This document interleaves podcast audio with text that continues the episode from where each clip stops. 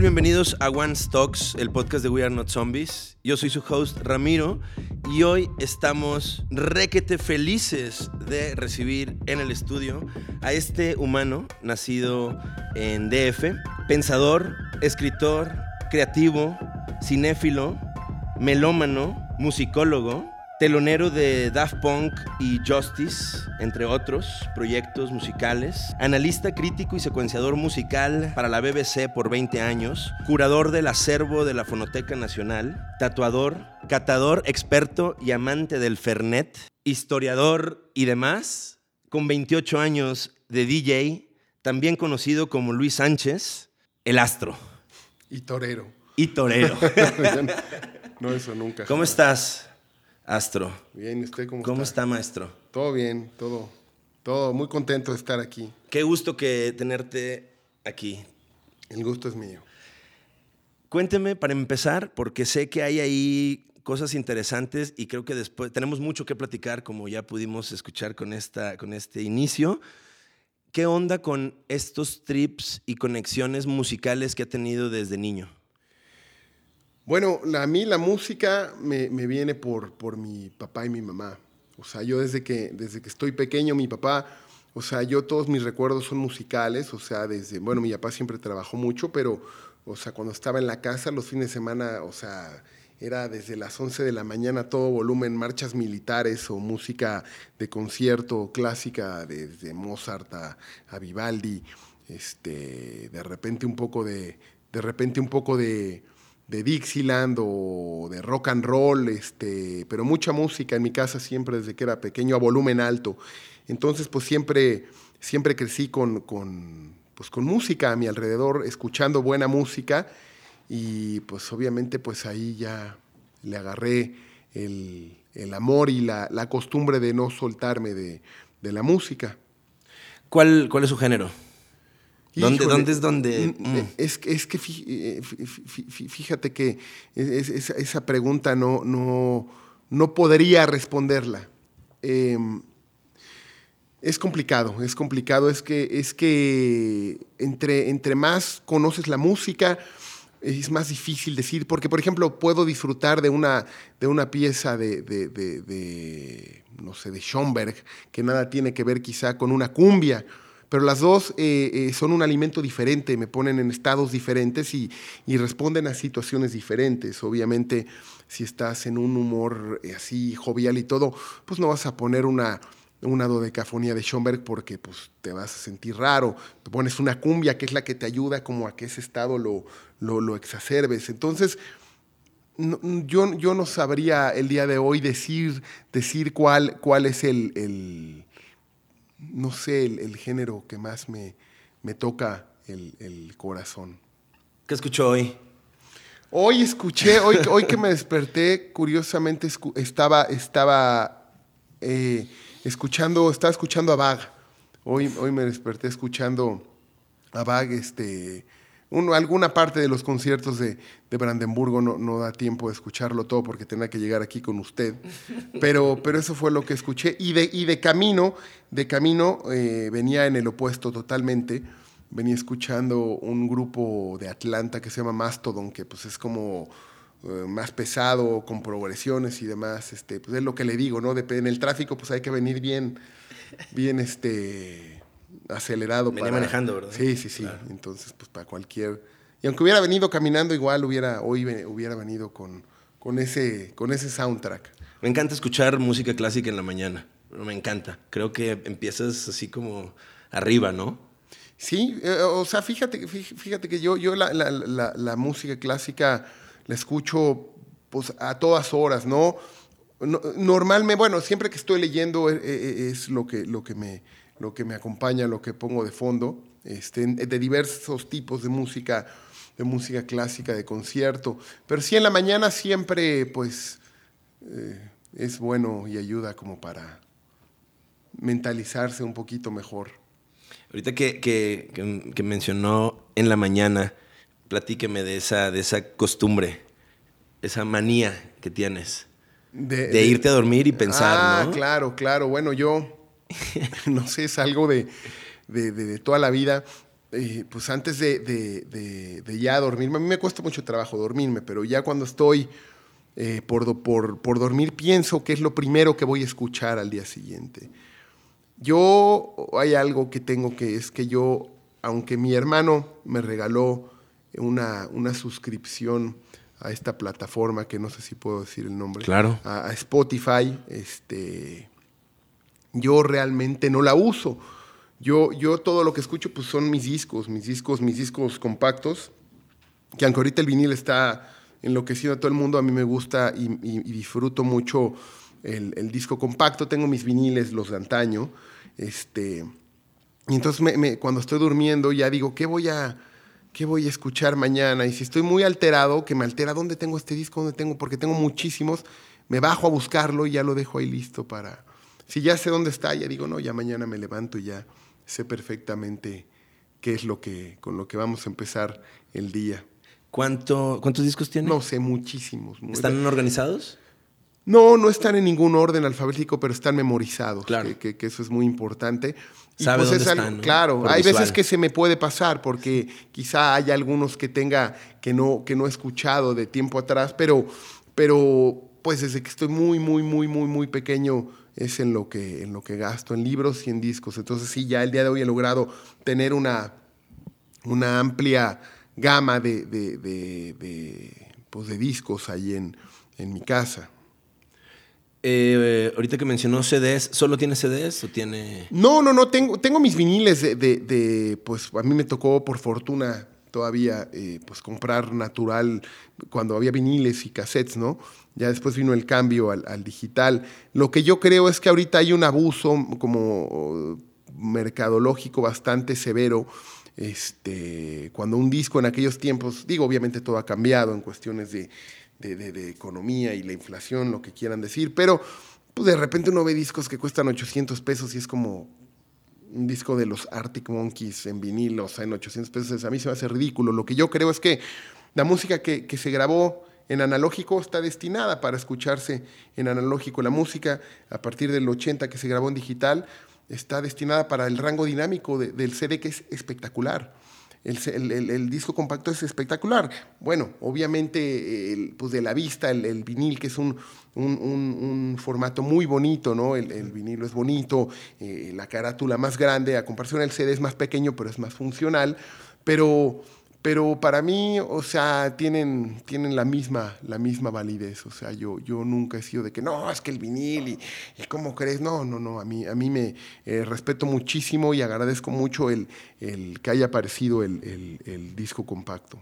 Ahora, cuando, justo con, con, cuando vas de DJ, siempre es con disco compacto, ¿no? Pues yo aprendí con, con, viniles. Obviamente, aquí es, eh, hay, hay algo que se agradece porque bueno, que venir cargando un crate con, con, viniles, pues es, pesado y obviamente la variedad es menos. Entonces, cuando ya eh, pues surgió la oportunidad de quemar discos, que en un disco de, 80 minutos puedes meter pues 80 minutos de canciones, ya obviamente era más fácil. Entonces yo ahorita sigo mezclando con, con, CDs, ya los viniles ya, ya está, da miedo sacarlos, ¿verdad?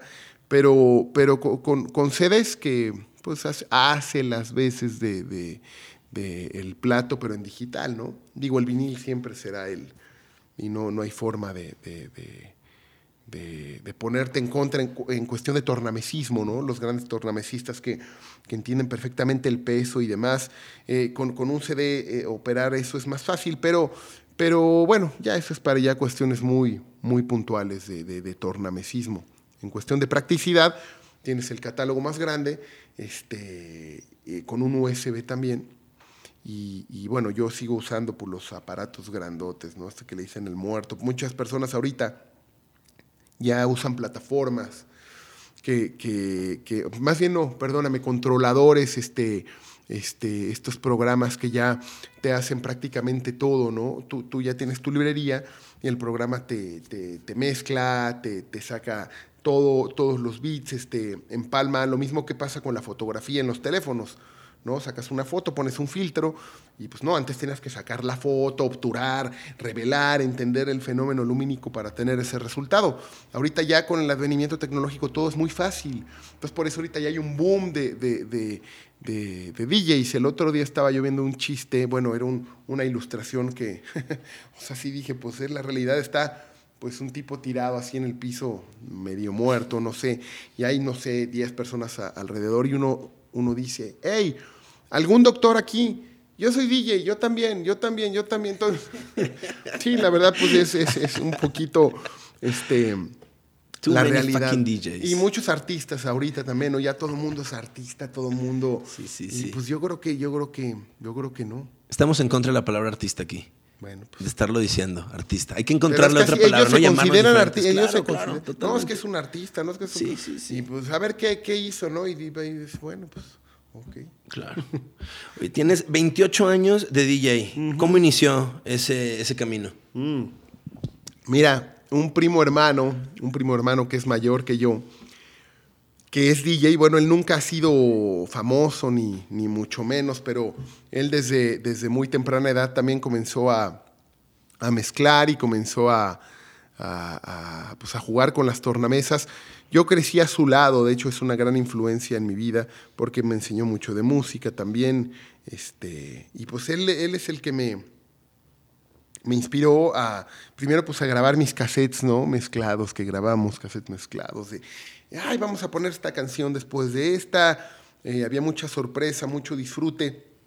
Él ya iba a tocar a fiestas y, la verdad es que lo, sigue haciendo increíble. es un, cirujano, un cirujano de la métrica musical y de los beats. Este, es un, tipo con una docilidad eh, impresionante.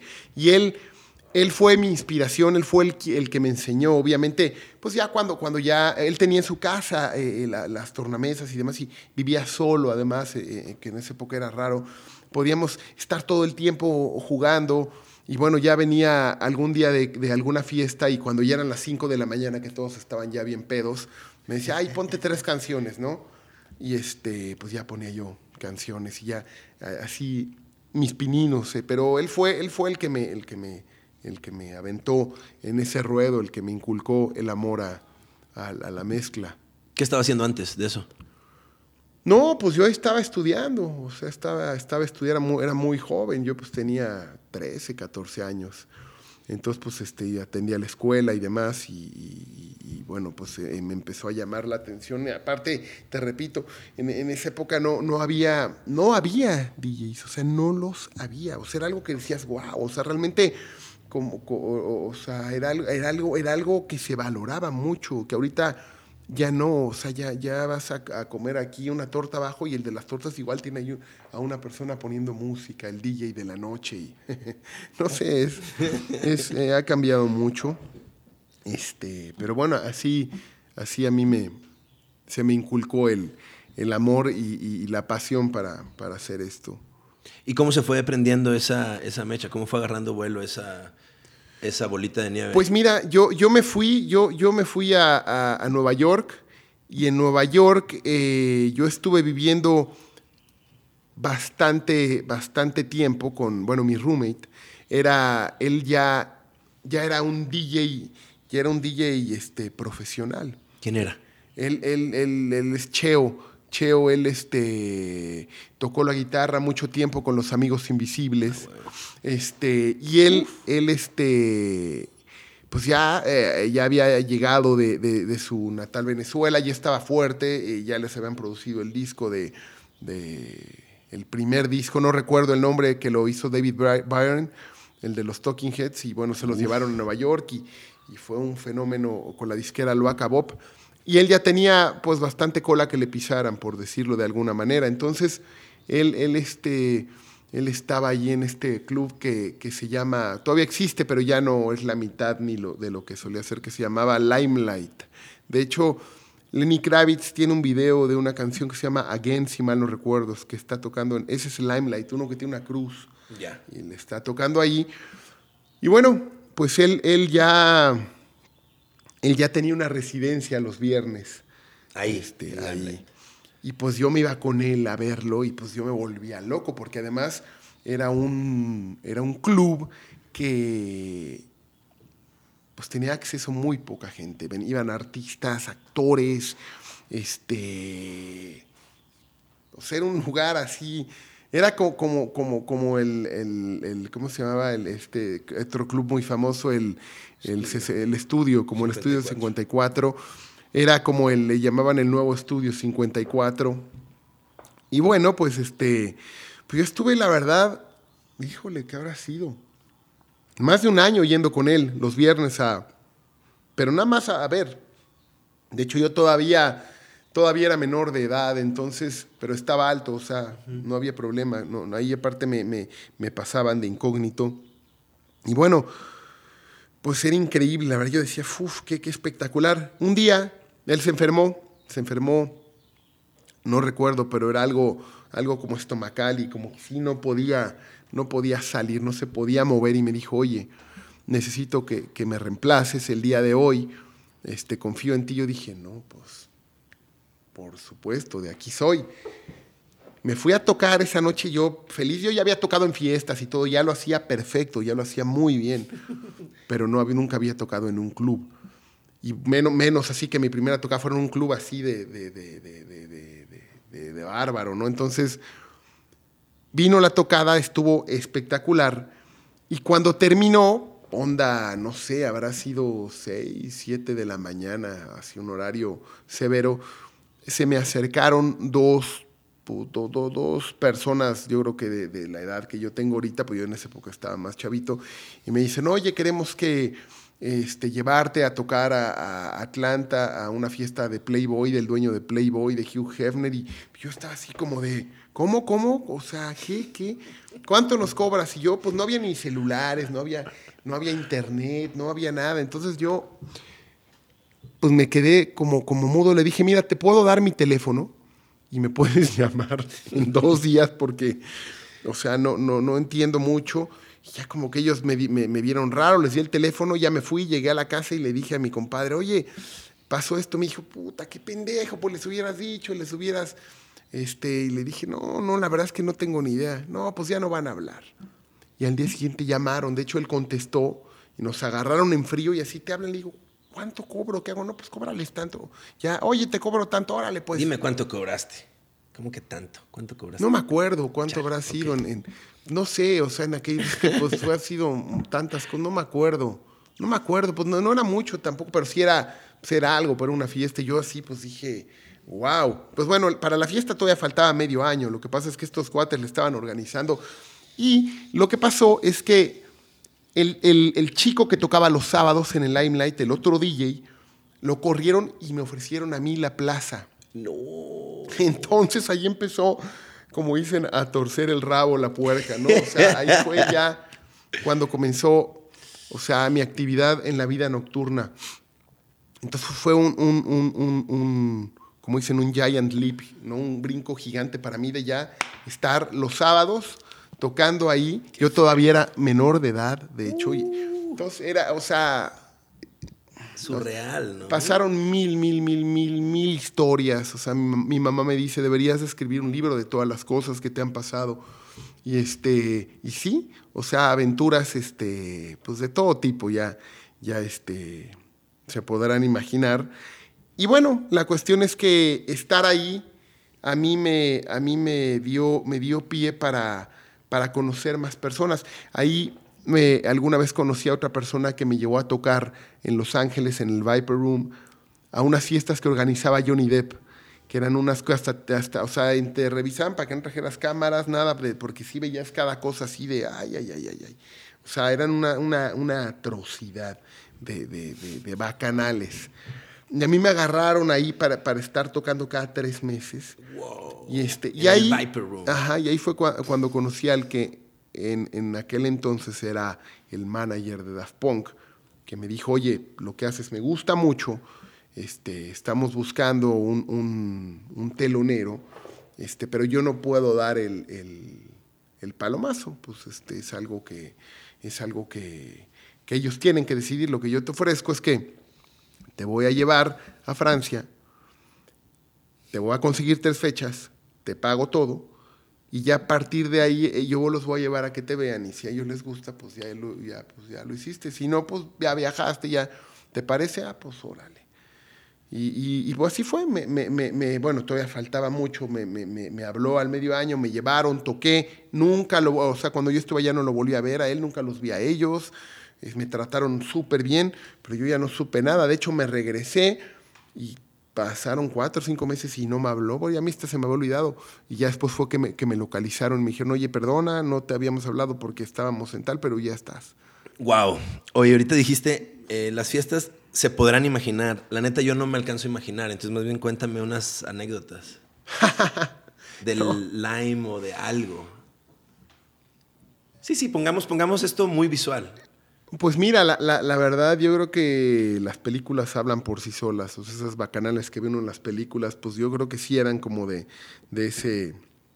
de esa. de esa altura, de ese tipo. Mm, no sé, este pues muchas drogas, muchas mujeres, muchos excesos, este, o sea, la verdad, un ambiente bastante hostil, o sea, sí al principio como que te quedas así de, mm, o sea, ¿en dónde estoy? ¡Wow! ¡Qué increíble! O sea, todo está a mi alcance, pero llega un momento en el que, en el que bueno, algunos se mueren, algunos se quedan idiotas, algunos se salen, como yo, o sea, que dices, híjole, es que yo como que ya no me estoy sintiendo cómodo porque pues, todas las noches tanto desmadre y, todo esto y todo lo otro es como de así te, te, te, empiezas a, volver loco, te empiezas a marear un poco. Este, pues fiestas en las que, privadas aparte, ¿no? Que, que pues tienes todo, todo, todo, todo, todo, todo, todo. O sea, ese es, o sea, ahorita uno puede ir a una fiesta, a un club y pues habrá buen ambiente, pero en aquellas épocas eran unos fiestones, o sea, sí eran unos fiestones, o sea, fiestones bárbaros, o sea, de, piratas. ¿Qué, tipo de música estabas? ¿Cómo era ese set que, empezó a gustarle a tanta gente? En esa, en esa época yo tocaba un, un poco de, El término me, me, hace un poco cortocircuito, pero se, se denominaba jazz house. Este, yo tocaba mucho jazz house italiano que tenía como muchos organismos de música disco, de música jazz, de, un poco de electrónica nueva, pero era bastante orgánico, no era como ahorita el new disco que a mí, a mí me caga, ¿no? Que en todos los antros es lo que ponen. Este como disco mentiroso que, todos bailan así, que ni bailan, o sea, es una, a mí no me gusta. Eh, pero eso que tocaba yo era, era muy especial. Además, yo eh, todos estos discos los conseguía, eh, había una discográfica que se llamaba Irma, Irma, que era una, discográfica italiana. Y yo tenía acceso por, por un amigo este, que me, me, proveía de todo el material que sacaban. Y era música, en aquellos tiempos no la podías bajar de ningún lado. O la tenías o la tenías y no había vuelta de hoja. Punto. Entonces, pues yo, yo, yo, yo la tenía y pues la verdad en la pista funcionaba espectacular funcionaba espectacular. Y en aquellos tiempos, pues no, no, había, no, había, no había mucho, o sea, no había mucho de dónde elegir. O sea, o ponías música disco, o ponías este, música, pues más, no sé, más moderna. Pero lo moderno, lo moderno en aquella época podría haber sido un poco, um, no sé, New Kids on the Block o los inicios o cosas así este, que como que no, o te ibas por el lado como nuevo, desconocido, que era esto, pero que aunque la gente no lo conocía, era música súper buena en la pista. Eh, de hecho, he querido como volver a, tocar eso de ahorita. obviamente fui mutando. Yo después ya empecé a tocar otra, otras cosas totalmente diferentes. Eso fue lo que pasó ahí. Después, ya cuando estuve activo en Europa, lo que yo tocaba era tecno, tecno fuerte, pesado que es lo que, lo que a mí ahorita me llena mucho. Este, y pues me aparté totalmente de este jazz house, este, no lo he vuelto a tocar. Alguna vez te, te digo, me, me gustaría volver a hacer el experimento, pero, pero fui cambiando de, de, de sonido. Ok, regresemos a, Europa. ¿Qué pasó? Platícame ahora sí toda esta aventura, Daft Punk, estas puertas que se abrieron, lo que empezaste a telonear, otros, otros, todos estos otros proyectos, cómo, cómo empezaste a hacer cosas con Too Many DJs, eh, le abriste a Pharrell Williams. Obviamente, obviamente después de lo de, lo de, lo de Daft Punk, pues me empezaron a llamar de, muchos lugares. Yo, yo antes de eso ya había podido tener eh, algunas fechas fuera, fuera de, América, en Europa, en Asia, pero pues como menores. Después de eso, de, de, esa gira, pues me empezaron a llamar de todos lados para tocar en solitario o para, o para abrirle a algún otro, algún otro talento pues grande, ¿no? como ellos. Y fueron, híjole, no sé, pero muchísimos años que estuve que no paraba, no paraba, no paraba, no paraba, no paraba, no paraba. Además de que los aviones me dan pánico, este, pues era muy demandante porque, pues, o sea, normalmente les abrías, este, eh, después había una fiesta, a veces tocaba en la fiesta, a veces no, pero pues, era estar todo el día así como, como zombie, o sea, literalmente como zombie, este, así de, de, de, de, de no dormir y playa, acá y fum, fan, fin, y pero, pero bueno, el día de hoy yo lo, yo lo, yo lo recuerdo pues con, con, mucho, con mucho cariño, que te repito, también eran otros años, eran otras épocas, era otra demanda, era, era otro mundo. Este, y no sé, eso, eso, ese, ese incidente de, haber estado en el limelight con, con, mi, con, mi, con mi compadre fue lo que me abrió la puerta. Una cosa pasa, conoces, estar en el lugar indicado y conocer a la gente indicada fue lo que sucedió en una época en la que pues, las cosas se daban con más docilidad y facilidad, porque no había, pues ahorita ya es complicado. No estaba tan saturado todo, ¿no? No estaba saturado, al contrario, estaba bastante, bastante abierto, se respiraba, se respiraba bien. Ahorita ya es un conglomerado de, de, todo que pues no, no, no, no, ni picha ni cacha ni dejan batear, como dicen. Eh, ¿A quién le abriste? Pues a Daft Punk, a Justice, a Pharrell Williams, a los Too Many DJs, Estuve con algunas cosas de la Ed Bangers, esta discográfica francesa, con, con algunos artistas que tenían no tan famosos. Este, pues esos fueron como los más grandes. Hice también remixes, muchos remixes. Le hice remixes a Muse, a los White Stripes, a Madonna, así como... Eso, eso fue lo, que, lo que hacía más remixes. Platícame cómo fue turear con, con Daft Punk. Híjole. Fíjate que hubo un momento de la vida en el que yo, yo, me, yo me, me saturé muchísimo de, como de, tener esa cuestión de Daft Punk.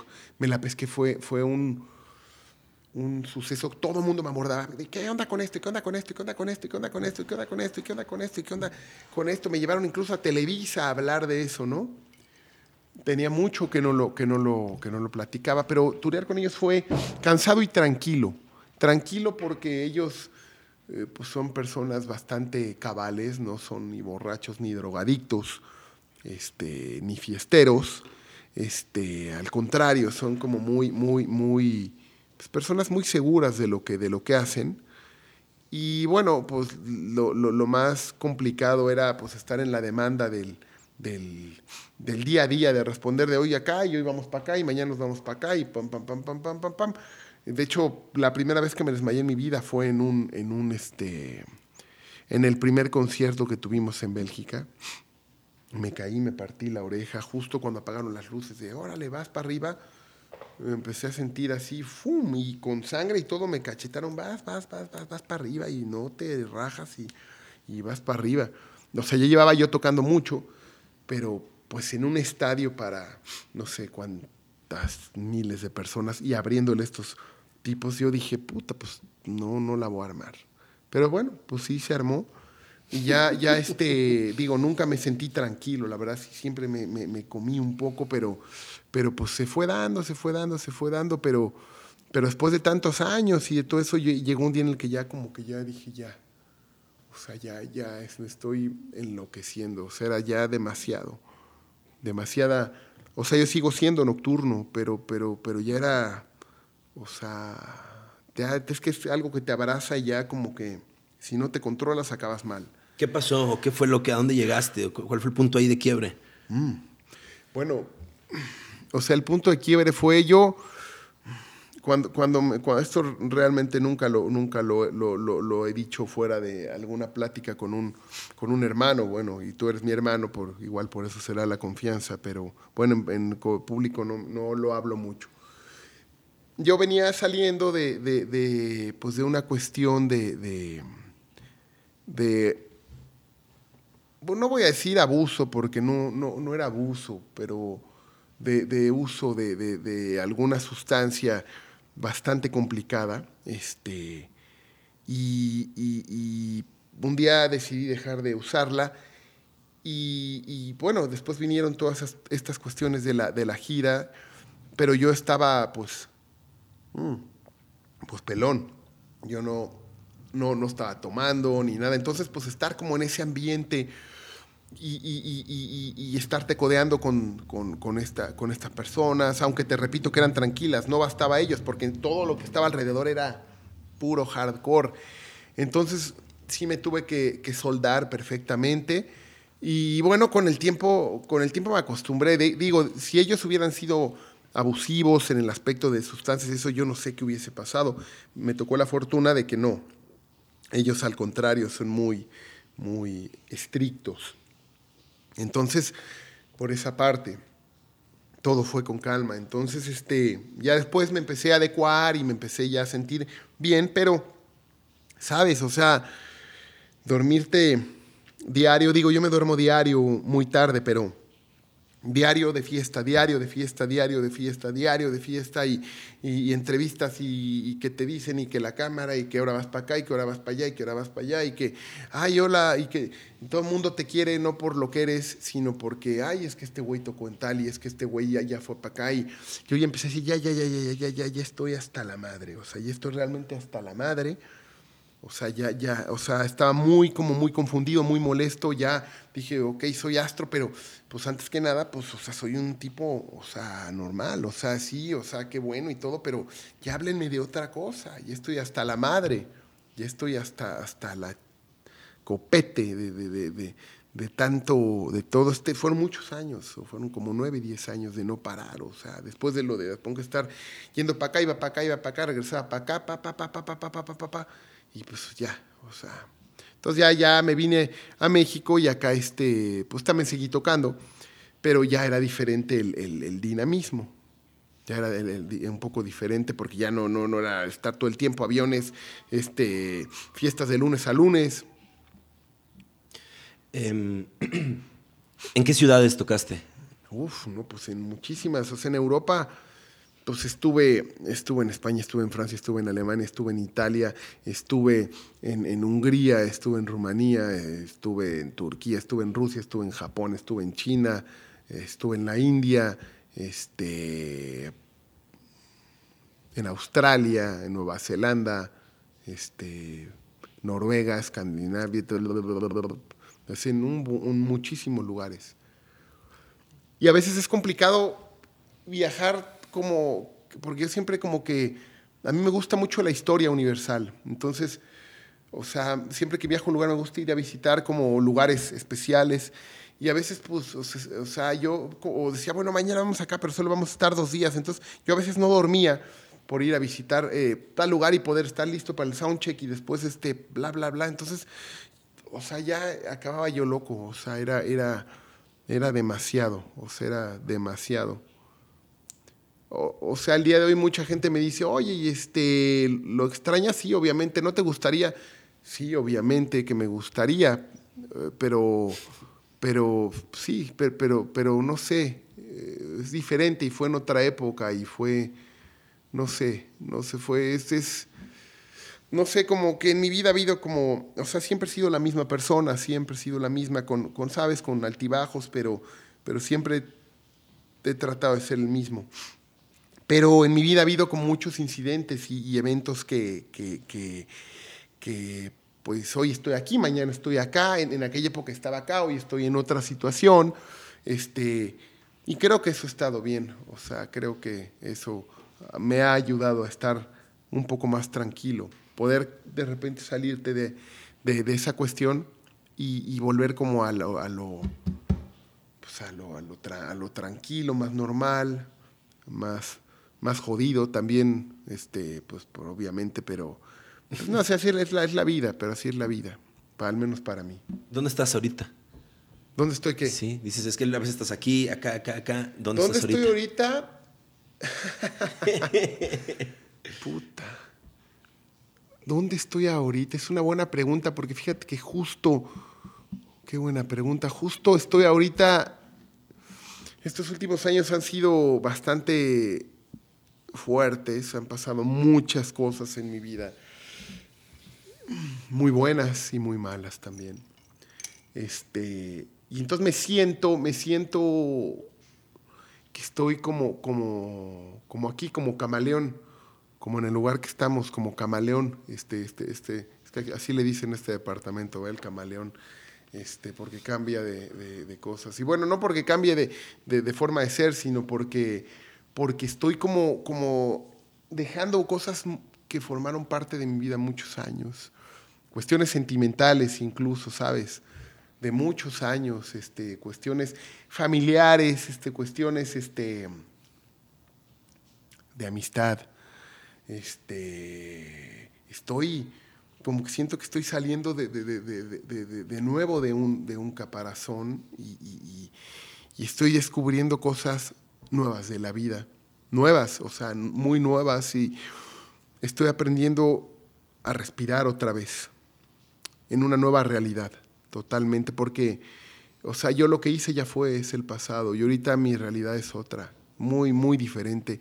Y para mí ha sido súper duro, porque no creas que, o sea, todo, todo, como dicen, todo es miel sobre hojuelas. Hay mucha gente, o sea, que era realmente famosa, gente muy, muy famosa, no sé, como Chet Baker, que se aventó de, un, de un, edificio, o, o, Chris Cornell de Soundgarden, que se ahorcó, no sé, es una vida complicada.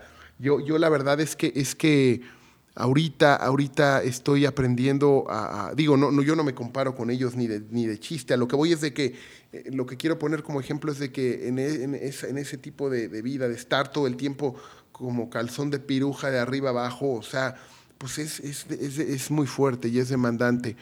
Y entonces yo cuando dejé eso y, empiezo a hacer otras cosas, pues vienen otros cambios con la vida, vienen otras situaciones y, vienen este, sensaciones que tienes que que empezar a, domar, ¿verdad? Porque, porque yo el día de hoy, este, pues ya soy otro, o sea, ya soy otro. Mucha gente sí me sigue presentando, ah, mira, es que él es astro y él tocó con Daft Punk y bla, bla, bla, bla, y él acá, y sí, sí, pues sí, y me, me gusta, me recuerdan, la gente me respeta, está bien, pero es diferente. Al final día de hoy yo ya casi no toco. El año pasado toqué, en por ejemplo, lo más grande que hice fue el Festival Pal Norte, este, que fue hace casi un año, bueno, es en marzo, enero, febrero, marzo, sí, en marzo, este, estuvo muy, muy, muy, muy bien, este, muy bien, pero ya como que ha, dejado de de, de, pasar eso que pasaba, que tocaba con mucha, con mucha pues, no sé, de miércoles a domingo, no sé, o de casi de lunes a domingo. Ahorita ya no, ya, ya se está, como que es algo que ya extraño incluso, ¿sabes? Porque, porque ya no lo, no lo hago, casi no lo hago. Al regreso a México ya, ¿qué pasó? ¿Qué estuvo pasando? ¿Qué empezó a hacer? ¿A dónde se empezó a meter? ¿Cómo empezó a cambiar todo esto?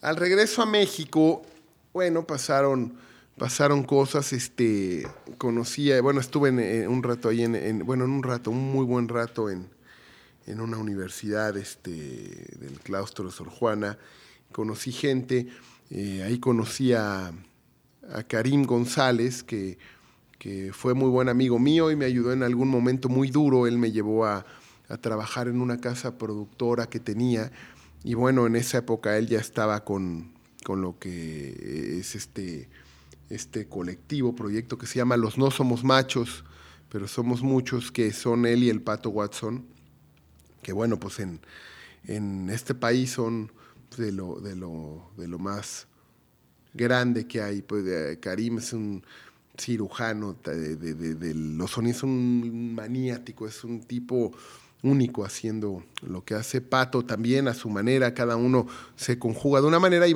tenían este, esta, esta dupla.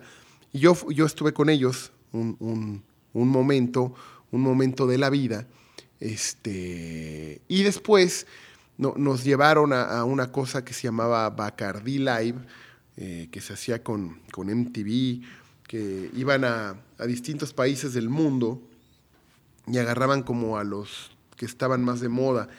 Entonces aquí en México se hizo un grupo que se llamó Las Torres de Satélite, que estaba Leonardo de Lozane de Fobia, estaba Denise, la vocalista de Velanova, estaba Oliver, el que fue el baterista del Instituto Mexicano del Sonido, estaba Jonás de Plastilina Mosh y Rosso también, estaba Joy, estaba, estaba Karim, estaba Poncho Toledo de La Lupita, y tenemos este que se llamaba Las Torres de Satélite. Entonces, este, nos llevaron a, a, turear, tocábamos covers, este, pero como a nuestra manera. Este, y, bueno, estuve ahí con ellos, ya después ya no estuve con los No Somos Machos. ¿Usted qué tocaba? Cantaba y, hacía secuencias, este, este, teclas y demás. Este, y ya después ya eso pasó, yo ya seguí como, como pues, tocando como, como astro.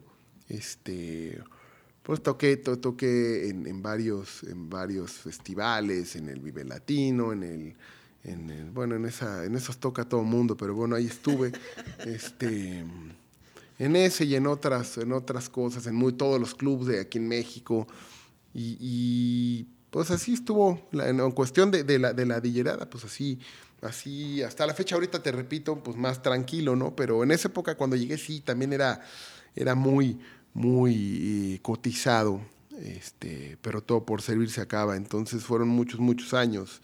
Y ya, eh, hasta que ya ahora te repito, pues ya es más, muchísimo más tranquilo. Eh, ¿Cómo llegó todo esto de, la BBC? ¿En qué momento empezó eso? Bueno, yo, yo precisamente en Londres este, tuve contacto con, un, un, chico que se llama Johan, que me entrevistó y bueno, eh, después de que él me entrevistó, yo regresé a Londres, eh, no a tocar, sino nada más este, de, visita, a comprar música. Le llamé, nos hicimos muy buenos amigos.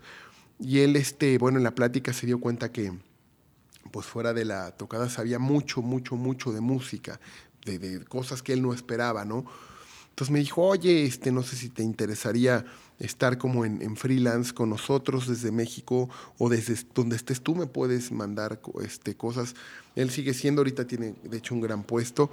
Y, bueno, así se dio esa, esa, esa parte ¿no? en la que yo soy su emisario ellos me piden asesoría musical, me piden reseña, me piden crítica, este, secuencias, este, y todo se los mando, se los mando, se los mando y ellos lo, lo, usan en el contenido de la ah, British Broadcasting Committee, ¿no? Ese es que es el, la abreviación de, la BBC. bueno, el, es un acrónimo ese, ¿no? Sí. El, acrónimo, el, acrónimo es la, la, BBC. Este, y pues así han pasado muchos años con, ellos. 20 años, ¿no? Sí, 20 años. Platíqueme de qué escribe, de estas rarezas musicales. Pues ellos me piden recomendaciones, este, de repente me pueden mandar eh, álbums para que los, los, los analice, los, les haga crítica, este, les haga secuencias musicales también, este, o que escriba eh, algún artículo de, de, historia de la música, de, puede ser desde música barroca hasta death metal, ¿no? O sea, de, de, de, polos opuestos. Este, y pues eso es lo que, lo que hago con, con, ellos. ¿Cómo va buscando y distinguiendo estas cosas musicales? O sea, platíqueme un poquito cómo es ese sentido que tiene ahí para ir encontrando todo este digging musical que tiene. Bueno, eh, es, lo, es lo, lo, que, bueno, valga la comparación, que lo que te platicaba de que cuando empecé a tocar en ese lugar una cosa me llevó a otra. En la música es lo mismo. O sea, estás escuchando eh, un disco de, de, de, fulanito y, ya pues leyendo los créditos, todo ves que hay gente metida ahí y te pones a ver de esa gente y resulta que este le produjo a tal y, y empiezas a ver este como toda la telaraña que hay, pues llegas a, cosas, o leyendo incluso eh, de la vida, entrevistas de, artistas por sus gustos musicales, de repente que mencionan cosas que en tu, que en tu pinche vida has oído y, las buscas y dices, ay, güey, o sea... Y digo, ahorita todo el mundo cree que porque tiene Spotify saben de música y está todo, no, y en el Spotify no hay, pero hay muy poco, hay, hay unas cosas increíbles que, que no están ahí, o sea, música espectacular. Entonces, este, pues, es eso, ¿no? Como el hambre de estar este, viendo, este, leyendo, analizando el contenido para que ese contenido te lleve, te lleve a su vez a otro contenido que, es un abanico de posibilidades, ¿no? Y pues así es como, como me las gasto para estar eh, pues, buscando de, de música. Platíqueme, recomiéndeme qué son estas, como estas cosas musicales así espectaculares que forman parte de su, de su acervo. Algo así que le explote la cabeza, que todo el tiempo que lo escuche lo, lo, prenda, lo mueva. Pues a mí hay muchas cosas, fíjate, es bien chistoso. Yo, yo, yo, yo, yo, a mí me tocó el momento en el que el, death metal, este, en, en, finales de los 80, 90, fue una explosión mundial y para mí fue, es, es, como parte de mi espina dorsal. O sea, digo, death metal, grupos como Napalm Death o Cannibal Corpse, este, eh, Decide, este, mm, los pioneros de, de, este género que viene del, pues, del punk extremo de los ochentas, ¿no? Extreme Noise Terror y todo eso. Yo, yo, yo, yo te, como te platiqué, venía de la cuestión de la música que escuchaba en mi casa con mi papá. Y la primera vez que, que escuché un disco de, de, Napalm Death, o sea, fue como de, puta, ¿qué es esto? Madre, o sea, me, me, me, me, voló la cabeza. Mucha gente no soporta ese tipo de música, la consideran muy, muy extrema o agresiva, pero a mí, a mí como que me, pone al unísono todo mi, Es como mi espina dorsal está hecho de eso, de, de, de, de, música extrema. Y es muy chistoso porque, porque hay veces que tú dices, es que cómo, cómo puedes escuchar esto y cómo puedes escuchar esto, ¿no?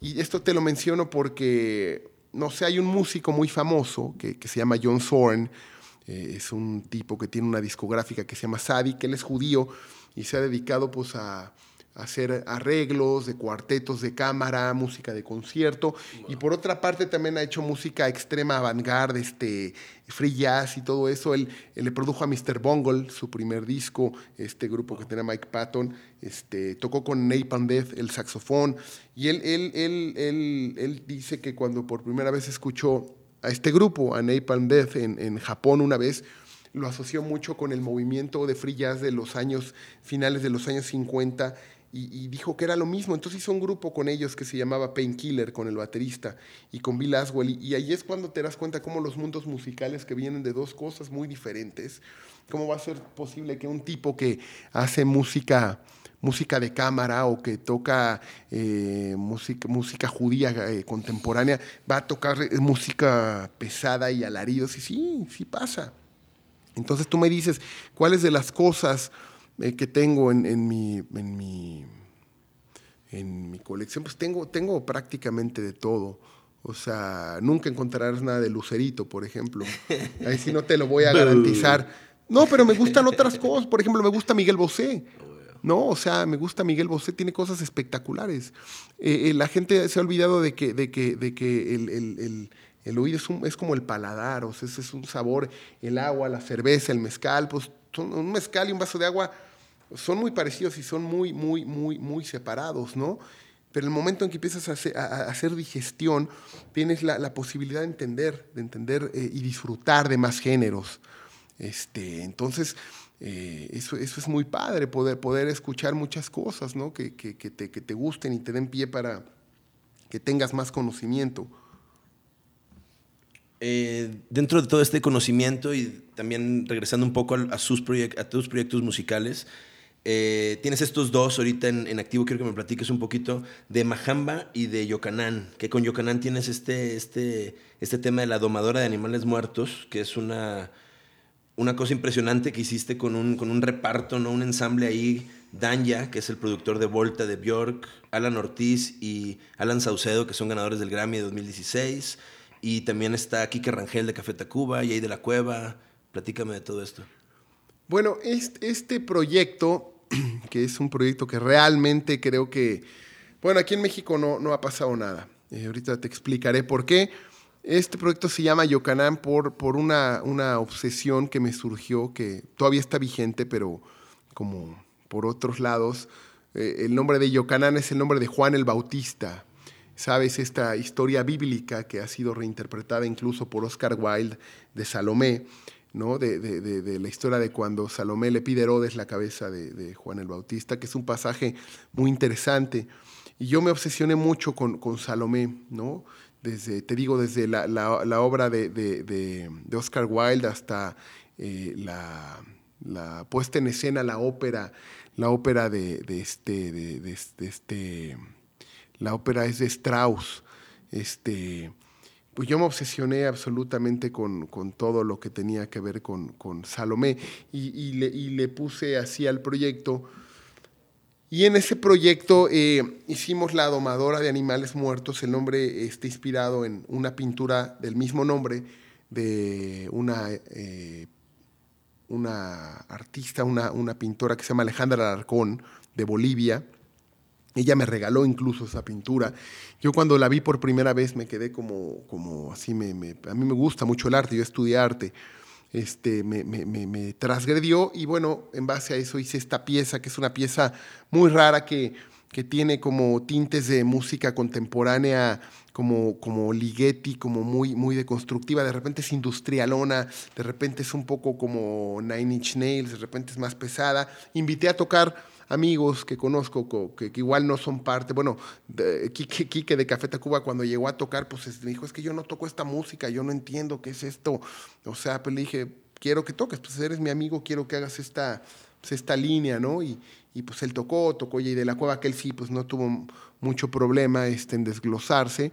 Y bueno, de ahí salió La Domadora de Animales Muertos, que estuvo sonando mucho tiempo gracias a la BBC en Europa en, pues, en los rincones que alcanzaban, porque ellos radialmente pues, son, son muy potentes en, en, el viejo continente.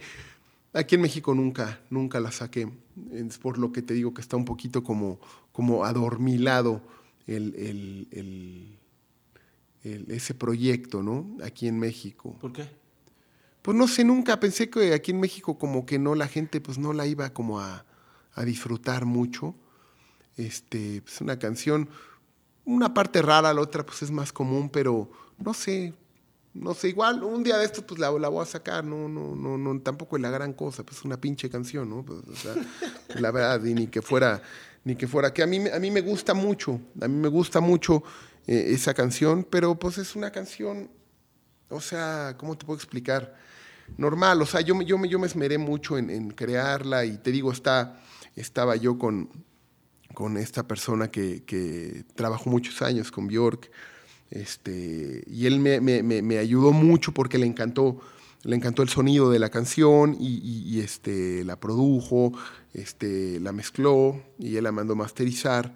Este, entonces, pues, es una buena canción, aunque en México, pues yo no, no quería como no, no la saqué, no la dije, no, aquí no, no me van a mentar la madre o me van a... De plano. Pues sí, igual yo, pues yo también tengo mis ideas que igual están mal, ¿sabes? Piratas. O sea, medio pues piratas. medio, piratas, pues ya también, o sea, uno se hace medio, medio idiota con, con algunas ideas.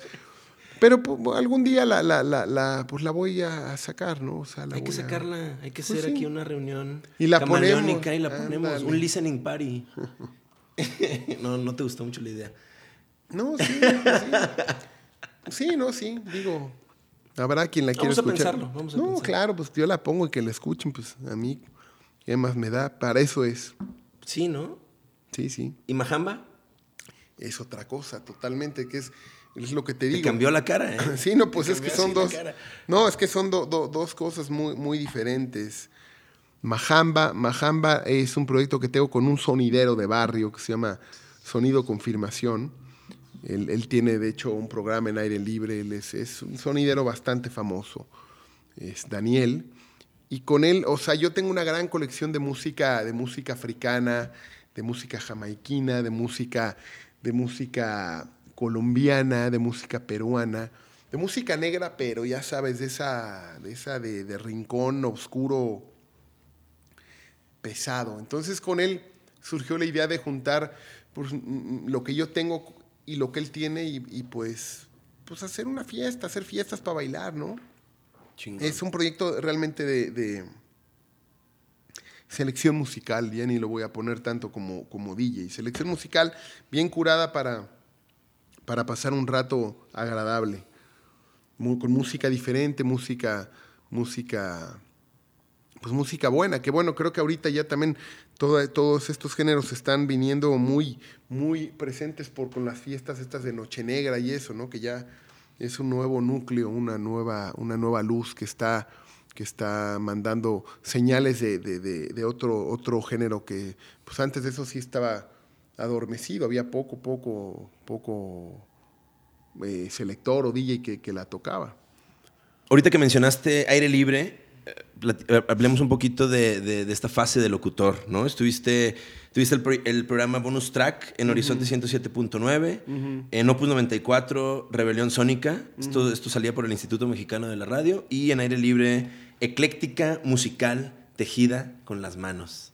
Sí, en esa última, bah, es una payasada el nombre, ¿verdad? Pero, pero bueno, en esa No, última no. realmente no, no, no, ¿Cómo no, crees? no hablaba. Más bien era pura música que, que estaba, pues yo decía tejiendo con las manos. Eran dos horas de, de- música bien escogida, de distintos géneros. O sea, en dos horas podía poner desde mezclar una, una, una cumbia con David Bowie, ¿no? O sea, pero, pero con, con mucha coherencia. O sea, había, tú escuchabas las dos y tenían realmente una similitud muy padre, muy, muy, muy extraño. Es algo que siempre quise hacer, es algo como lo que eh, le, le mando a la BBC. Pero antes, por ejemplo, el programa de bonus track, el que tuve en, en- Horizonte era de música negra, de música esclava, de lo, de lo que llegó a Estados Unidos, sobre todo, también un poco a Colombia, Veracruz, este, por ahí, pero lo principal era Estados Unidos y cómo se fue gestando en la música este, espiritual, en la música eh, eh, de- de- del, blues, ¿no? De, todo el Mississippi, después se muda a Chicago, después cómo viene el rhythm and blues y, y bueno, hablaba de música country, también hablaba de Dixieland, este, espirituales, este, de distintos tipos de jazz hasta 1968 que se muere John Coltrane, ese era como mi, mi- mi- mi espectro cronológico, ¿no? que es el año en el que vienen muchos cambios políticos, sociales, espirituales, culturales en el mundo. Y bueno, ese programa lo tuve años y le iba súper bien y se trataba especialmente de, de- de eso. ¿Y de y Rebelión Sónica? Ese era de música clásica contemporánea, de música clásica contemporánea de, de principios del siglo XIX para hasta, hasta ahorita, de, pues, no sé, de hablar desde Stravinsky hasta Arvo Pärt o, o, no sé, Philip Glass, este, etcétera, etcétera, autores contemporáneos eh, de, de- de- de música de concierto. Lees mucho, ¿no? Mu- Sí es lo que más hago. Platiquemos de, de la lectura, todo este trip que tienes con, con los libros. Viene también a raíz de lo que has De mi- estudiado, ¿no? Que creo que no lo hemos mencionado, pero. a sí, ver. de lo que he estudiado y de, y de- y de- y mi, y de mi papá. Mi papá siempre, de- desde que estaba chiquito, me daba libros y, me decía, siempre que quieras un libro, te lo voy a dar. Entonces, pues como que dije, bueno, si me van a dar algo, este, pues no era lo mismo con los discos, pero con los libros sí era así. Entonces, pues era, era de que quería un libro y me lo daba. Este, y pues ahí se me hizo el hábito. Obviamente, pues vas mutando y va- va- vas este, entendiendo y queriendo, eh, teniendo más hambre de otras cosas. A mí, no sé, me gusta leer, por ejemplo, pues una buena novela, pero lo, que más leo es historia, historia del mundo, no sé, de los unos, los mongoles, los vikingos, este, los mayas, este, los indios que viven en la frontera de Alaska, este, todos los sucesos culturales, este, desde lo que pasó en el Mediterráneo hasta lo que eh, pa- pasa en el estrecho de Magallanes, este, todo, todo eso es lo que más me, me- me- me gusta leer, toda, toda esa cuestión. Y te repito, también novelas, o sea, es lo que lo primero, ¿no? Desde Hemingway hasta Burroughs, este, Emmanuel Carré, cualquier cosa, este, Philip Dick, este. ¿Qué estás leyendo ahorita? En este momento estoy leyendo un libro que se llama Los pésimos ejemplos de Dios, que es de un, un autor que se llama Pepe Rodríguez, que es un libro, estos últimos años estuve muy obsesionado con, con las religiones, estuve leyendo mucho de todas las religiones del, del- del mundo. Un, un tío que se murió hace dos años era de los teólogos más cabrones que había en el mundo, hermano de mi papá. Y yo con él tuve pláticas muy fuertes, tan fuertes que antes de que se muriera eh, casi lo, lo, logro convertir al, al... Yo ahorita pues me declaro un, gnóstico, ¿no? Que no creo en, en, en, ninguna, en ninguna religión. Y mi tío, mi tío pues con él tenía pláticas muy fuertes y entonces empecé a leer muchísimo, muchísimo de todo tipo de religiones, este, para tener una, una, un espectro. Yo fui creado pues bajo el, el cristianismo diagonal catolicismo, hasta que pues un día dije, puta, ¿qué, qué, qué pasa? ¿No? O sea, no, no. Eso, hablando de los zombies y de eso, pues, o sea, o sea, con todo respeto, ¿no? Yo no pretendo, o sea, decir ninguna verdad, pero a mí el, ya el hincarme y, y, el, y el estar hablando como esquizofrénico con alguien y como, como, y empecé a leer, a leer, a leer y me di cuenta que todos son puras mentiras. Todos son puras mentiras. Y, o sea, si tú te vas a los principios de la humanidad, el ser humano siempre quiso justificar todos los elementos naturales, desde la tierra, el aire, el fuego, y pues ahí viene el paganismo, las divinidades, ¿no? Obviamente, esta cuestión de, bueno, el dios del fuego que me va a proveer, el dios del aire, ¿no? El, el, el cielo, la tierra. Pero es muy chistoso porque si tú ves la historia del cristianismo, todo el cristianismo se, se, se alimentó de toda la, lo que se llamaba el gnosticismo, que era una serie de creencias antiguas que combinaban filosofía con, con religión. Era, era, una cuestión muy, muy, muy, muy peculiar, que, que era un sincretismo, ¿no? Que, que era, era, eran, pues era, el sincretismo es cuando se juntan dos fuentes y no tienen ninguna, ningún problema. Entonces, pues el, cristianismo se estuvo absorbiendo, absorbiendo de todo eso. Y curiosamente, curiosamente, pues, este, cuando Constantino, este emperador que se hizo cristiano misteriosamente, o más bien fue por cuestiones convenencieras, y empezó a conquistar todo, pues a todo el mundo le metió a huevo la religión, ¿no? Pero antes de eso todo el mundo profesaba sus religiones o, o lo, en lo que creyeran y, no había mucho, bueno, había persecuciones y demás, pero, pero el cristianismo empezó a venir a raíz de, de, las conquistas, ¿no? De, igual que el judaísmo también, pues claro. porque es gente que tiene mucha lana, también ellos pro, por su parte propagan los árabes en su cuestión, ¿no? Las tres grandes vertientes religiosas, pero si tú te pones a leer por ejemplo, desde la Virgen María, pues eso lo, inventaron en un concilio ecuménico, en el de Nicea. Decidieron que, que la, la, Virgen se le tenía que venerar y que tenía que ser, que tenía que ser virgen eh, porque es pura, porque cómo iba a ser mamá de, de, de, de un tipo tan casto si había tenido sexo.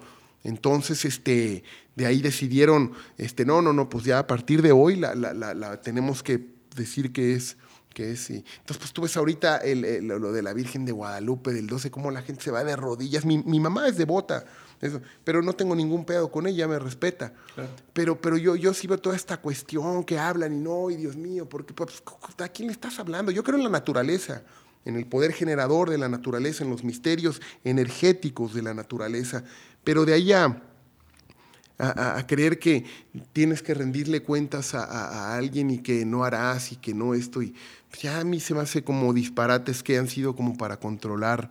Este, pues, y es poder, es, es poder, eso es poder, es lo más grande, que es política, ¿no? Entonces, pues yo, yo ya me he ido apartando. Esto, todo este eh, alucine que te acabo de decir es por la pregunta que me hiciste, ¿qué estoy leyendo? Los pésimos ejemplos de Dios de Pepe Rodríguez, un análisis a la Biblia, párrafo por párrafo, de cómo, cómo, todo lo que dicen, pues nada más encuentras prostitución, asesinatos, bla, este, violencia, este, contradicciones muy estúpidas, porque todos los textos del Antiguo Testamento y el Nuevo son interpretaciones, interpretaciones que, escri que, escribió, que escribió gente, que según es la palabra de Dios, pero lo escribió alguien, después alguien le dijo a otro alguien que le pasara el textillo, lo hizo a su manera y así se ha ido como propagando este, las traducciones y las interpretaciones, la exégesis de los textos, y pues todo lo han hecho los humanos. O sea, ningún Dios, eso no es palabra de ningún Dios, o sea, esos, esos son puros disparates. O sea, son puros disparates, o sea, es, es, es, muy chistoso. Entonces, pues llega un momento en el que dices, ya, yo un día dije, ya estuvo suave, yo ya, o sea, no quiero tener miedo ni que si hago, que si volteo, que si veo una película pornográfica, que si veo esto, que si no, no, ya, no chinguen a su madre. Yo creo en el ser, un ser buen humano, ser, o sea, ayudarle a la gente siempre que, que tengas la oportunidad y yo creo que con eso todo está tranquilo. Que ahorita que mencionabas esto de la religión para controlarme, recuerda el, no sé si lo hemos platicado, el libro de Sapiens, ¿no? De animales a, dioses, uh. que se me olvida el nombre del autor. Este, este este, Yuval. ajá, exactamente. sí. Eh, que justo habla de cómo en algún momento ¿no? se, se, llegó a este aprendizaje de la necesidad de crear una figura, ¿no? una deidad eh, alrededor de la cual se pueda organizar, organizar gente, ¿no? Se puede organizar un grupo de personas. Una vez que se dieron cuenta que también el máximo en el que se podía vivir sin quizás creencias de, habitantes eran quizás 150 personas, mm. al tener más de esos habitantes en un, en un espacio, se requería tener como una, una, figura, ¿no? Entonces de ahí viene como esta creación de todas estas, de esta necesidad de, tomarte de, algo, ¿no? De un poco de dónde, de dónde, en qué momento crees que, que para ti fue en toda esta investigación, en todo este camino? ¿Cómo te fuiste descubriendo de estas mentiras y de todo esta, pues un poquito un adoctrinamiento, ¿no? Ahí, como tú dices, muy infundado en la culpa, en el miedo. Eso, la culpa y el miedo. Yo acabo de leer un libro increíble que se llama Lamentaciones de un prepucio, que lo escribe, se llama Shalom Auslander, el autor es judío. Y bueno, tú sabes que, que la religión judía pues mm, debes de respetar, o sea, muchísimo. O sea, no puedes comer solo cosas kosher y, y, los viernes y no agarrar el fuego. Y este, está, es una serie de. Y este cuate te platica en su vida, pues, cómo desde chavito, pues, él le gustaba fumar mota, le gustaba, pues, tronarse el cohete, no sé, como dicen vulgarmente, cosas así que, que, que, que pues, son muy mal vistas. Y él dice, es que, ¿por qué yo no puedo hacer todo eso que, que, que, que, que mis amigos están comiendo un hot dog y yo no me lo puedo comer? O sea, y él te platica todo, todo, todo este sufrimiento. Es, es, un libro increíble, es increíble, la verdad. Este, y bueno, al final, eh, comparado con lo que a mí me sucedió, es que yo, pues también, a mí nunca me, me, obligaron a nada, la verdad, pero, pero sí crecí en ese, en, ese, en ese esquema, ¿no? Y pues iba a la misa los domingos y puta, yo de qué hueva, porque voy a... Y estabas ahí, puta, no sé, dependiendo, decías, ojalá que sea el padre chaparrito que habla más poquito que el otro güey que se tardaba un hora. Me pasaba igual. y así de ya, güey, ya córtale, ¿no? Y ahora íncate y ahora como zombies, como. Totalmente. O sea. Y pues así me, así me las gasté hasta que, hasta que un día, pues te repito, empecé a leer eh, eh, eh, enfocándome, o sea, porque no, de religión había leído. Entonces empecé a leer un libro, empecé a leer otro, hablaba con mi tío y entonces dije, ah, cabrón, empecé a leer más y más y más y más y más y más hasta que empiezas a ver, o sea, porque sí leí muchísimos. Te repito que con mi tío, que era un, doctor en esos temas, me dijo, oye, ya me convenciste, o clase, o se le presté libros, le, pues, no, pues, ¿a quién le estás hablando? ¿O a quién te le estás hincando? ¿O, todas tus, tus pasajes, tus escritos, tus escrituras? Son, son puras mentiras que, se, que, que inventaron hombres, historias.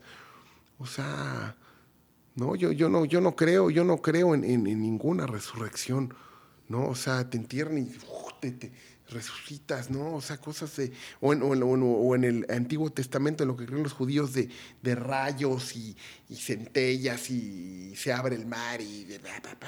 Esas historias de, de, ellos, de que huyeron, si tú lees los anales de la historia egipcia, no aparecen. No, no aparece, nunca, nunca aparece. Entonces, son cosas que se inventaron. Pero obviamente si tú naces bajo ese esquema, eh, eh, educas a un niño, que es lo que me preguntaba ella, y yo le contesté de los niños, de la libertad y todo eso, pues tú ya creces, no, y es que tal, y que tal día también te van a tener juguetes este, en la Navidad, y, y bueno, y que esto, y que el otro, y entonces tú ya te, ya te haces de ese lado. Claro. Ya creces, parte de tu vida este, hay quien duda y hay quien no duda, porque el que, el que duda a veces se culea de no, no, pues me, me, va, me voy a morir o me, voy a condenar o me voy a ir allá abajo. No, pues ¿cuál allá abajo, cabrón? No, no, no, no es eso. Entonces yo me di cuenta que es, es, pura y mera ignorancia, es terror, es miedo a enfrentar la vida y aceptar pues, que eres parte de la fuerza generadora de la naturaleza. ¿No? Que hay misterios, claro que los hay. Sí creo en el alma, claro, no sé si se llama alma o no. Sí creo que traemos algo ahí que cuando te mueres se queda por ahí. Es como una esa energía. ¿no? Es, es pura, pero de que se va al purgatorio para, pues no, no, pues no mames. No, no, no, pues no, no, no, no, o sea, es que la verdad no. Entonces yo ahí ya, ya me sentí muy libre y, y, al libro que seguí leyendo y sigo leyendo y sigo leyendo, por ejemplo, yo, yo me he leído la Biblia como 15 veces y, y me encanta, ¿no? Y ahorita voy a empezar a leer un libro de la historia de los apóstoles, aunque no creo, pero porque me gusta, las religiones me, me gusta toda esa, esa... La mitología. Ajá, la mitología. es muy chistoso que digas mitología porque, o sea, ¿por qué? ¿Por qué? ¿Por qué la gente no va a creer en Zeus, que existió Zeus, y sí van a creer que existieron todos los otros carnales que dicen ahí? ¿No? Claro. Entonces, pues, pues porque alguien dijo, no, esto es así y esto es asado, ¿no? Y el pollito rostizado, ¿no? Esto es así, esto. Y pues obviamente con el poder de, político y todo, ellos te, decían, no, esto es lo que, esto es nuestro credo, estas son las correcciones que vamos a hacer, como la Santísima Trinidad también se realizó en el, en, el de, creo que fue en el de Constantinopla, que dijeron, no, no es que tiene que haber un Padre, un Hijo y un Espíritu Santo, porque antes estaban los sarracenos, que los sarracenos decían, que, Jesús no era divino, que era un, tipo normal como nosotros, pero los cristianos dicen, no, Jesús es parte del Padre y, del Espíritu Santo. Entonces, en, ese concilio ecuménico de Constantinopla, a los sarracenos los aniquilaron y dijeron, no, no, no, no, no, esto tiene que ser así porque pues, es lógico, ¿no? Eso, eso lo inventó Constantino también. Y el día de hoy, los cristianos veneran a la Santísima Trinidad. Y lo inventó ese, ese pendejo. Pero pues obviamente la, gente no lee. Han quemado muchísimos libros. Claro. Han quemado muchísimos libros y, muchos de los cuales no tenemos idea. Llegaron los manuscritos de Qumran y los del Mal Muerto hace poco, en 1945. Eh, que son escritos gnósticos, ¿no? Los apócrifos. Lo, apócrifo es lo que, lo que no permitieron en la iglesia que, que no, esto no, esto no nos gusta, esto se va para allá. Esos son los apócrifos. Esto sí, esto se viene para acá. Entonces, es eso, es pura manipulación, pura conveniencia. Y entonces pues, yo dije, no, ya, yo, yo no quiero ser un zombie, yo no quiero estar atado a, esas cosas, o sea, ya, ya, ya, pues ya puse mi, mi rayita. Todo por lo que me preguntas de, del libro que estaba leyendo, pues es todo, todo ese asunto. Salud por eso. Mm. Bien, me encanta que compartimos eso. Yo, mi sentir, mi formación, de hecho, como crecí y demás, es igual a la suya y mi postura es, lo mismo. Quiero ahorita mencionar algo que me encantó, que dijo, misterio, los misterios majestuosos de la naturaleza. Que eso es en lo que cree, ¿no? Que era lo que le preguntar entonces, ¿en qué cree? Pero ya me lo dijo. Platiquemos un poquito de eso. ¿Qué es eso? ¿Qué son esos misterios majestuosos de la naturaleza que, en los que sí cree? En usted, que lo estoy viendo, en el árbol que tengo acá afuera, en, ellos, en mis dedos, ¿no? En, lo que no alcanzo a ver adentro de mi cuerpo, en el cielo. Eso, eso, eso, no, eso no lo hizo nadie en siete días, o sea, de, que y descansó el otro y que por eso el domingo hay que echar la hueva, pues no, no, no, no, no, no, o sea, es, es, eso es, es una capacidad que nadie conoce, generadora, motriz, que, que, que, es explosiones, que es fuego, que es luz, que es oscuridad, que es mil cosas, o sea, que yo, yo no sé qué sea, pero lo veo. O sea, eso lo veo. Este, y es en lo que creo. Obviamente, pues eh, de repente de todas las especies del mundo animal venimos nosotros con una supuesta capacidad mayor que tampoco creo que seamos más inteligentes que los animales. Eso nosotros hemos querido este, justificarlo mediante muchas cosas, este, pero pues la vida ha demostrado lo contrario, por algo nos acabamos del planeta, somos más pendejos que cualquier animal con todas nuestras chingaderas, luces y las camisas y el teléfono.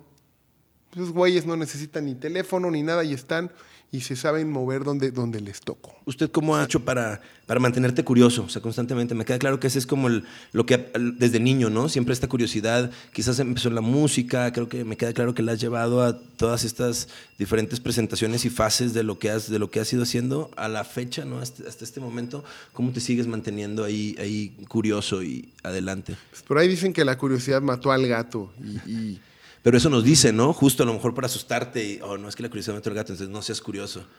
De nuevo, estamos como repitiendo algo que está ahí como validado por todos.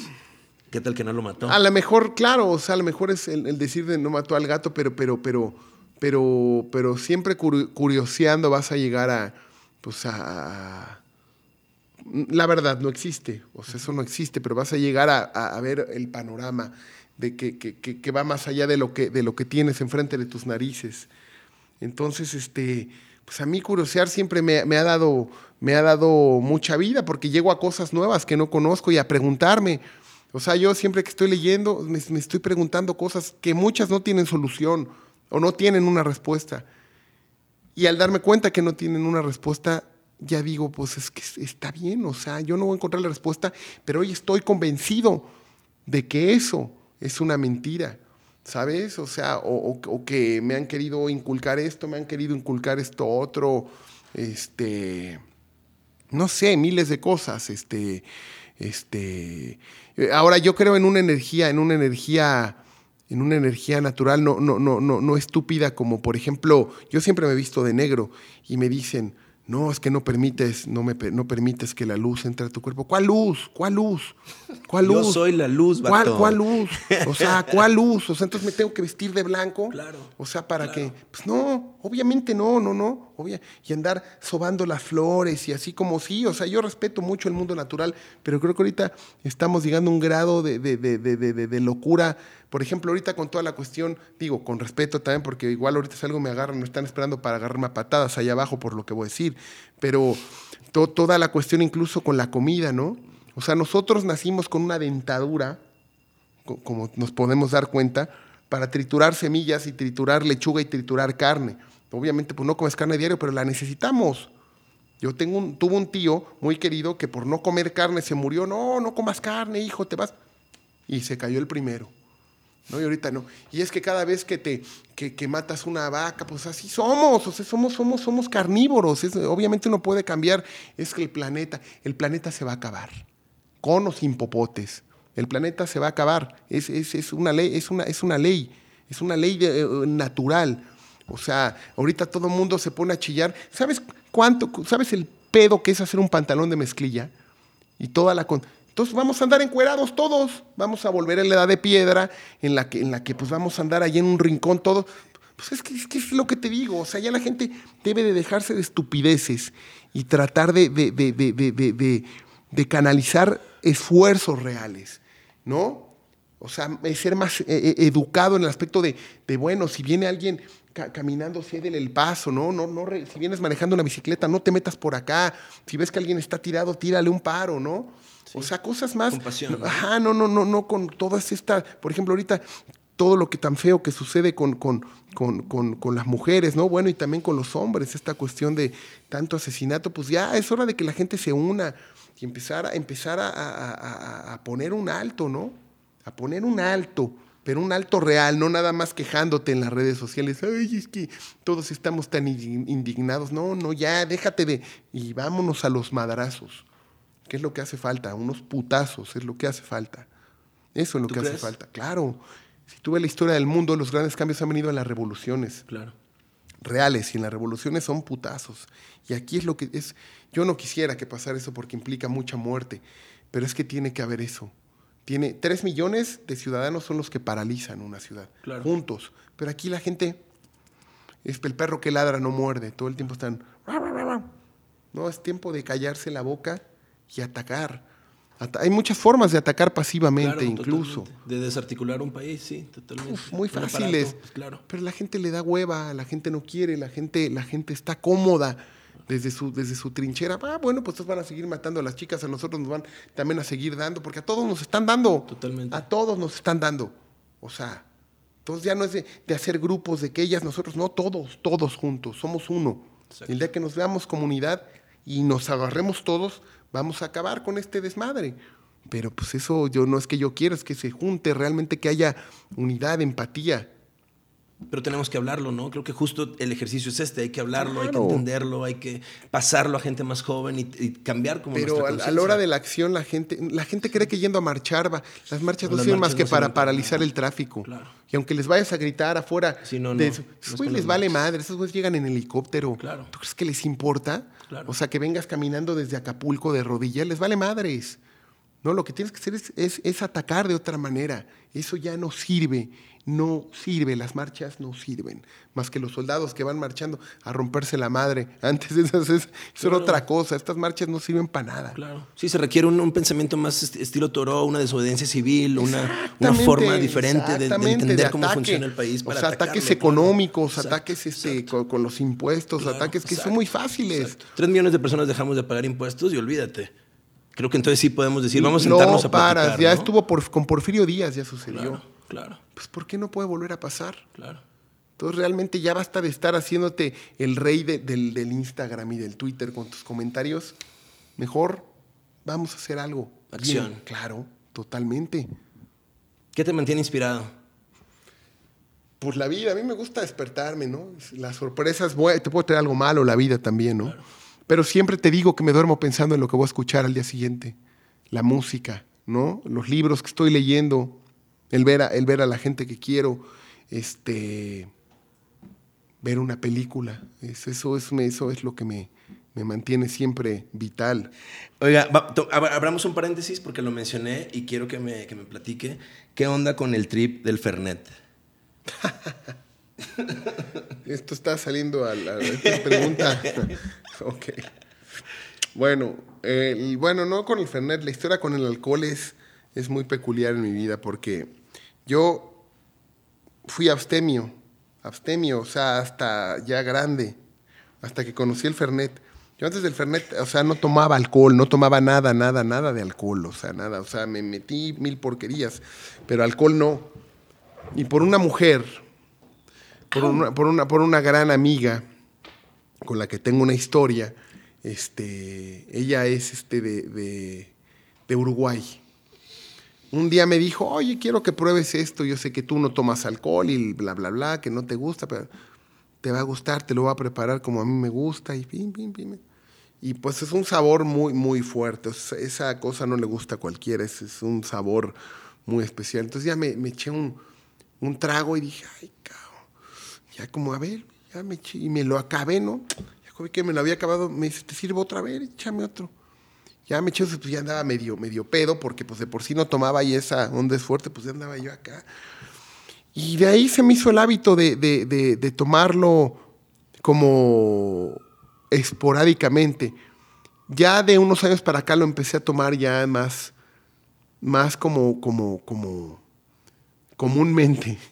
Y desde hace como un año empecé ya a, a entrarle pues, a otro tipo de bebidas, como el mezcal, o el whisky. Y pues ahora ya se medio borracho. de abstemia borracho en, esta, aquí hay agua, aquí no hay. Es agua. Aquí no hay chupe. Mm. Así es la vida. ¿No? Ya borracho. ¿Qué onda con esta etapa de, curador de la, para, el, para el acervo de la Fonoteca Nacional? Ah, eso es muy, muy interesante. Yo, yo estuve, eh, bueno, cuando estudié audiovisuales, la que fuera directora de mi carrera, Lidia Camacho, ella trabajaba para Radio UNAM y después se la llevaron a, la fonoteca y ella es la que fundó el departamento de, investigación en la, en, la, en la, fonoteca y ella, ella fue la, la, que me invitó. Yo ya había estudiado este, en Salzburgo la musicología y siempre con ella pues eh, estuve muy en contacto, ella ubicaba perfectamente que yo sabía mucho de música y ella me dijo, oye, ¿por qué no vienes a formar eh, eh, parte del grupo? Quiero que dirijas el departamento de investigación. Este, o eso se acabó ahora que entró el, señor presidente. Este, nos dieron cuello a, todos. Este, eh, pero bueno, yo en la fonoteca estuve muchos años. Solo hay tres fonotecas en el mundo, la de Austria, la de, la de Austria, la de Suecia y la de México. Hay muchos lugares que tienen registros sonoros este, guardados, pero como fonotecas son las únicas tres. Y yo estuve trabajando como ocho años ahí. Wow. ¿En qué consistía? Mira, eh, eh, eh, cuando tú estudias musicología, las principales vertientes son la música de concierto, la música tradicional y la música indígena. En el caso de México, en otros países, pues es la música de, las etnias de, cualquier país, ¿verdad?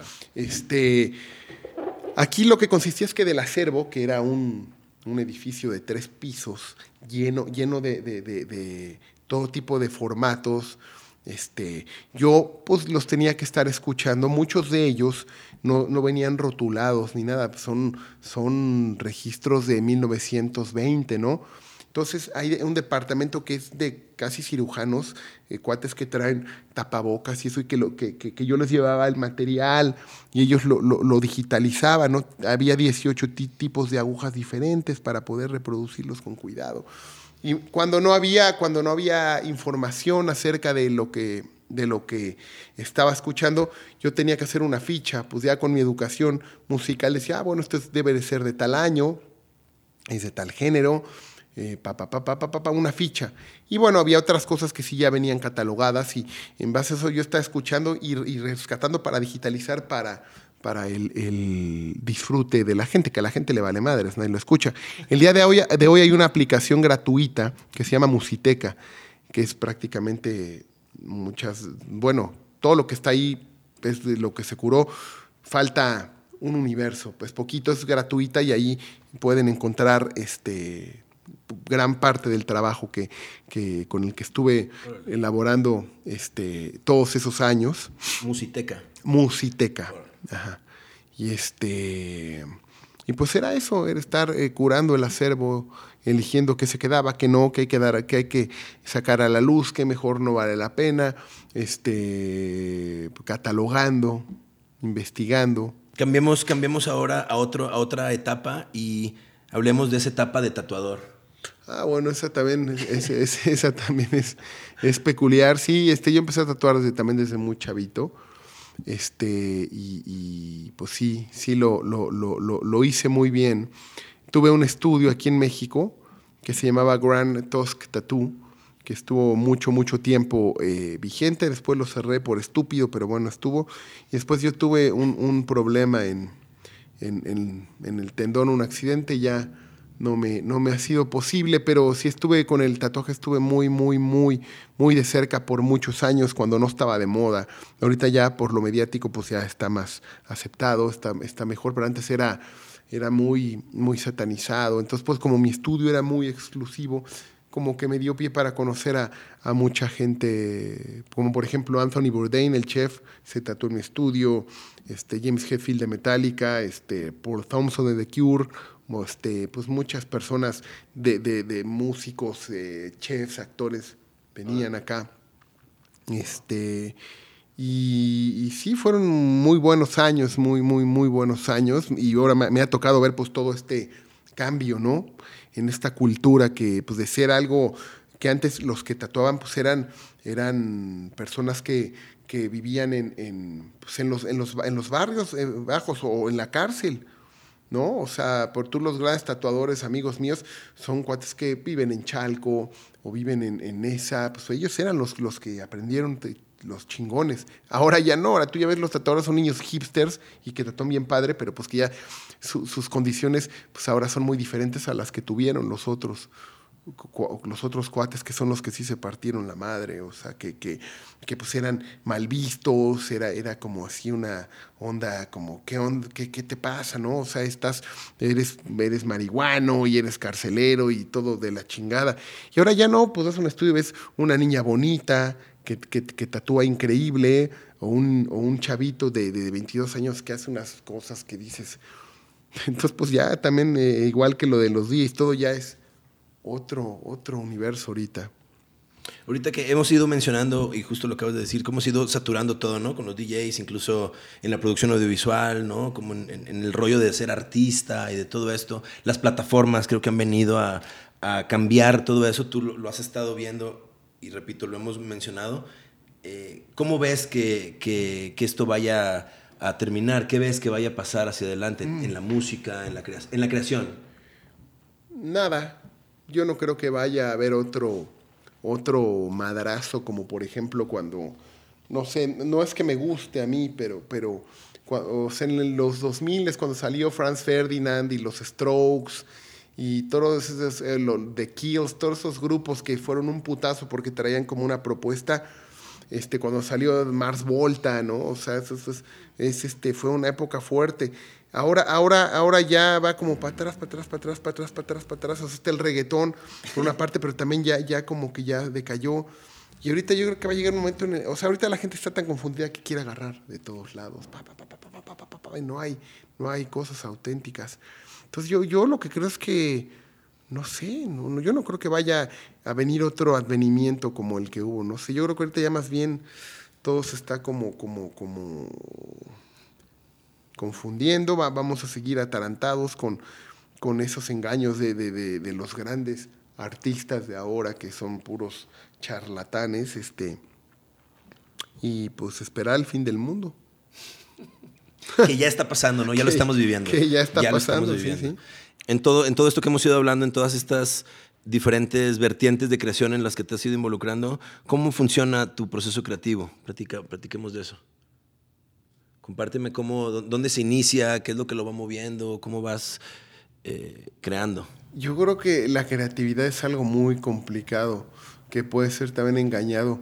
Hay, eh, Heidegger, el filósofo, tiene un libro que se llama Los Caminos del Bosque y él explica que, que muy pocas veces puedes llegar a ese momento que él, que él, llama el acaecimiento transpropiador, que es un momento en el que tú como ser humano estás tan completo que, te- que- tienes la capacidad de crear algo, algo que, que va a trascender fuera de ti.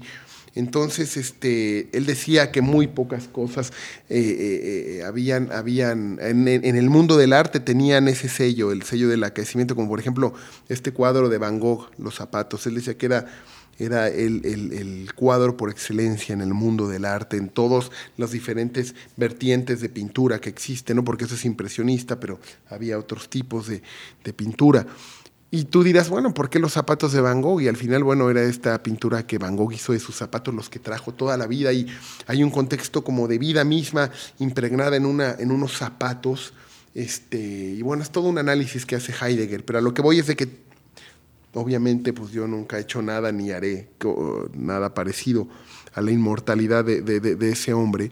Pero la creatividad, yo, yo, yo creo que viene en, lo- en- los momentos, eso de que los que se van a componer al cerro, que se van a, pues o sea, sí puede pasar. Hay gente que, que ha hecho grandes discos que se van a un estudio entalado y componen un disco increíble.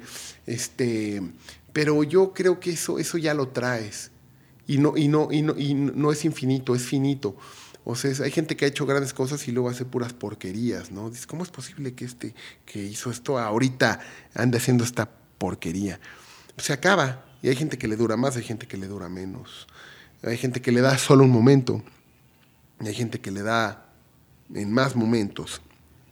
Entonces, a mí, no sé. Creo que a mí con las experiencias gratas e ingratas de la vida es como me, me, viene, me viene eso, ¿no? O sea, esa, esa, pues, no sé si llamarla capacidad, ¿no?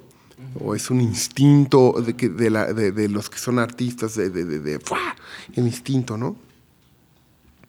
No sé, yo creo que es muy, muy, muy subjetivo. No hay un momento, para mí al menos, en el que, en el que no, es que cuando estoy de noche, bueno, en las noches es cuando más paciento, porque como todo mundo está dormido, yo me siento muy tranquilo, hay mucha energía, o sea, está muy limpio todo, porque como todos están dormidos, a mí la noche por eso me gusta, y es cuando me vienen la mayor cantidad de estupideces a la cabeza, en la noche.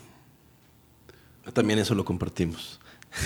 Yo también, muy nocturno. sí, y el sombrero que no traje hoy. El sombrero que no lo trajiste, qué bárbaro. Sí esperaba verte con sombrero. No, por hoy, hoy a usted es el del sombrero. No.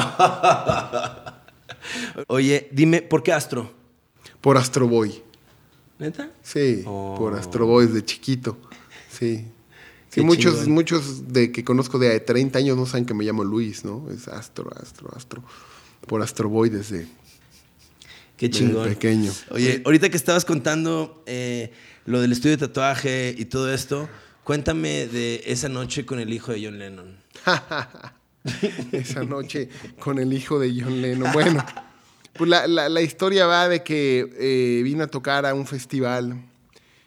Hipnosis se llama el festival. Y venía tocando con el bajista de Primus en el grupo que tienen, que se llama Lennon Claypool Delirium. Está chingón. Y bueno, un amigo, un gran amigo, es el, el, pues el, que hace este festival con otras personas. Entonces, pues él, él este, me había invitado al festival y demás cuestiones. Yo no fui porque pues, era muy lejos y luego estaba todo lleno de lodo y la, ya, ya estoy yo medio amargado, ya no fui. Pero quería sobre todo verlos a ellos. Entonces fue muy chistoso porque yo tenía ganas de hacer algo esa noche y dije, ah, pues voy a un club que voy muy seguido. Este, y dije, ah, pues me voy a dar una vuelta. Y justo cuando estaba estacionándome me llama mi amigo y me dice, oye, ¿dónde andas? ¿No andarás acá en el, en el, pulguero, le decimos acá a, a este, a este lugar? ¿No andarás allá en el pulguero de casualidad? Y le dije, vengo, vengo llegando. ¿Por qué? Me dice, pues es que justo este Sean Lennon está en la entrada. Lo mandé con el, con el chofer y no lo dejan, no lo dejan pasar. Lleva ahí como media hora. Pues que le dije, no, ¿cómo crees? Le dije, no. Sí, me dice, ve ahí, ya le dije que, que vas a ir. Este, ya les avisó. Llegué y estaba ahí parado como moped en la, en la entrada, ¿no? Lleno de chavitos y él así como loco, pero pues tranquilo, ¿no? Sin hacerla de pedo ni nada. Y ya le dije, hola, este, ¿cómo estás? Ya te dijeron que venía. Ah, sí, que no sé qué, ya pues, me conocen ahí, entonces pasamos en chinga. Evidentemente todo el mundo se enteró y pues hizo todo un, un este, pues el hijo de John Lennon, entonces pues, puta, hasta los dos, ese, no, no, pues John Lennon, pues te guste o no te guste, pues ese es, es, Es John Lennon. es John Lennon. Entonces, este, bueno, pues estuvimos ahí pegándole duro al frasco, este, una y otra y otra. Y, oh, pues, ¿qué va- ¿Mezcaleando? No. ¿Ferneteando? No. yo, yo estaba ferneteando y él estaba con whisky. Chido. Entonces, este, oye, este, pues vámonos al, cuarto. Hay cosas que, que quedarán este, guardadas en los anales de, la, de las aventuras musicales, pero bueno, él estaba como con seis mujeres ahí, este, y de repente, oye, pues vámonos ahí a mi cuarto de hotel a las 7 de la mañana, pues nos fuimos y, y- y sin dormir y como a las 3 de la tarde salimos del cuarto a las luchas. Y luego de las luchas fuimos a mi casa que le fue a presentar a mi mamá. porque yo tengo ahí una historia muy peculiar de con John Lennon y mi mamá y una locura que mi madre inventó. ¿Cómo estuvo ese momento? Pues lo que pasa es que yo, cuando estaba chiquito, a mi hermano y a mí, mi mamá nos puso un póster de John Lennon, este póster muy famoso eh, que, que trae la camisa de Nueva York con lentes, ajá, ese. Claro, claro, claro. Entonces, mi mamá nos decía, él es su tío, él es su tío, nunca lo van a conocer porque pues vive muy lejos, es muy famoso, pero pues es su tío. Ah, pues qué buena onda, ¿no? Y la música todo el tiempo de, de los Beatles y de él de solista y la chingada. Y no, pues nuestro tío, nuestro tío. Y eventualmente, pues un día, cuando lo mataron, yo me acuerdo que llegué y vi a mi mamá que estaba como en shock así, pero nunca se me olvidó ese día. Y cuando llegué a verla, volteé a ver- la tele y pues vi, ¿no? Ya vi que dije, puta, ya mataron a mi tío, ¿no? Así ya, eso- o sea, así era, así de, loco estaba el pedo. Entonces, eventualmente ya mi mamá eh, un día ya reveló la verdad. No, no es su tío. es, alguien a quien he admirado toda la vida. Ya sabes, esas mentiras de, de niños. Pero bueno, eh, cuando, cuando lo conocí dije, no, pues yo, yo, yo, yo, yo quiero que conozca a mi mamá. ¿Qué le dijiste? Te voy a llevar a mi casa. Le dije, oye, le platiqué la historia y pues él, a él le han platicado, pues ahora sí, John Lennon. ¿no? Pero él súper buena onda, ¿no? Ah, jaja, y ju, ju, le dije, oye, güey, pues antes de, de- de irnos a otro jale, pues vamos, ¿no? Órale, güey, ¿no? Y a mi jefa ni le avisé. Entonces, le digo, oye, porque aparte él es igualito, físicamente es igualito. Ya llegó mi mamá y le dijo, oye, te tengo una sorpresa acá afuera, este... ¿Qué y sale y, y- yo no sé cómo, yo nunca he sido muy dado a grabar los momentos ni de fotos y eso, pero a la hora que sale mi mamá y lo ve, o sea, porque eh, mi mamá lo conoce perfectamente, obviamente, o sea, se queda con una que empieza como a llorar, así, ¿no? Y bueno, ya él llegó y la, la, la, la abrazó, no, pues estuvo eh, de, los momentos más espectaculares que, que he vivido, y pues ahí estuvimos y tomamos un poco de té y, y este, porque ya estamos aparte, llevamos dos días de, ya no era posible. Pues sí fue posible después, pero en ese momento había que. y, y ya, bueno, ya eventualmente él se fue y bueno, ahora, ahora pues nos. Después de eso, Entonces- después de tu casa se fueron de fiesta. Todavía. Y ya al día siguiente se fue. Este. Y, y, pues hicimos una buena.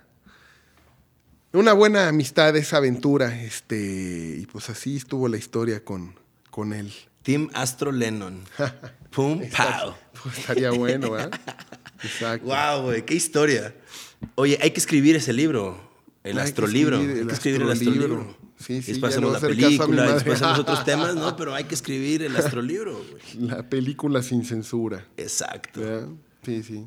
Astro, ha sido un placer compartir todo esto contigo. Muchas gracias por la inspiración, por ser tú, por ser un chingón y por este tiempo. No, hermano, pues ya sabes que te quiero y te, admiro mucho. y el respeto es Igualmente. mutuo para ti para todos los que te, te siguen en, tu, en tus ganas de, de sacar nuevas, nuevas historias, plantas, imágenes, este, todo. Chingón.